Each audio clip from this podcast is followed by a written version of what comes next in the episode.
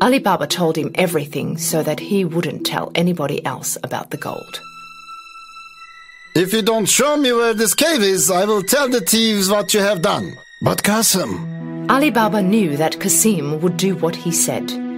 With no option, they went to the cave together. the cave is right behind this rock. Now let's go away from here. The thieves might come any moment. Ali Baba and Qasim went back home, but Qasim was still thinking about the cave. He immediately took two donkeys with him and went back to the cave. When he came in front of the cave, he repeated the words he learned from Ali Baba. Open, sesame, open.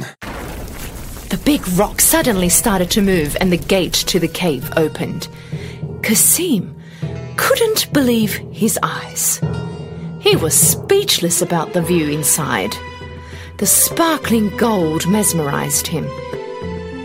In a hurry, he started to fill the bags that he brought with as much as gold as he could. When he had no more room, he went back to the gate, but the gate was closed. And the bad thing was that he forgot the words to open the gate. So he started to make up words and tried to open it. Open, door open. Um, open, rock, open, open, wait, open. Whatever he said, the gate did not open. He started to panic. He looked for another gate, but he could not find one. After a short while, the thieves came back to their cave. When they saw Qasim's donkeys, they got suspicious and drew their swords. Open, sesame, open.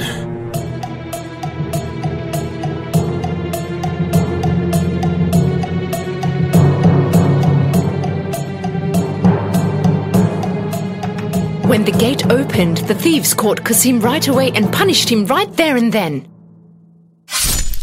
So this was the thief stealing our gold. When it was night time and Qasim did not come back home, his wife got really worried. She ran to Ali Baba's house and asked for help. Ali Baba was also worried about what had happened to Qasim. So she went to the cave and saw the donkey standing right in front of the gates. That's when he knew that his brother was inside and killed by the thieves. He went to his wife and told her everything. They decided not to tell anyone about this. After a while, Ali Baba and his wife started to live in Qasim's house. They started to run his business and helped it grow into a bigger business.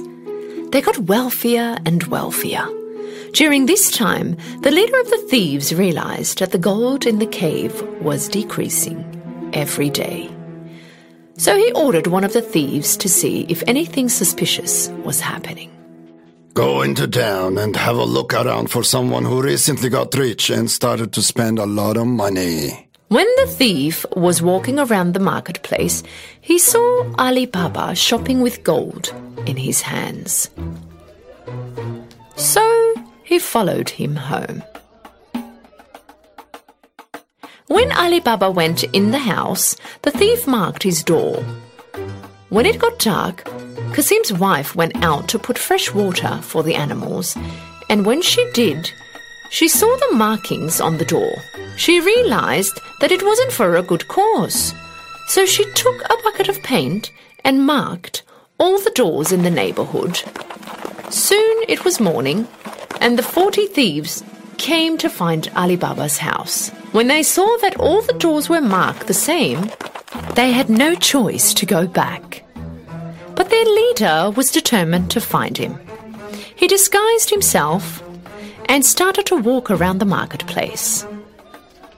He finally found Ali Baba and followed him home. Knocked on the door, Ali Baba answered. I came from a long way. I brought jugs full of olive oil. I heard that you are the richest merchant in the area.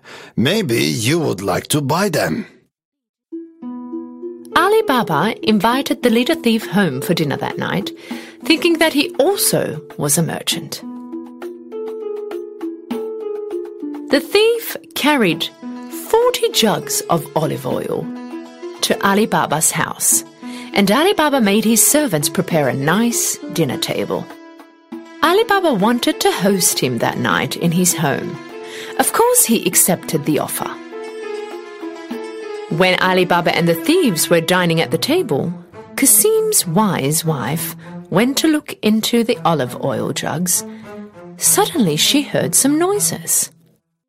Should we get out? No, no, it's not time yet.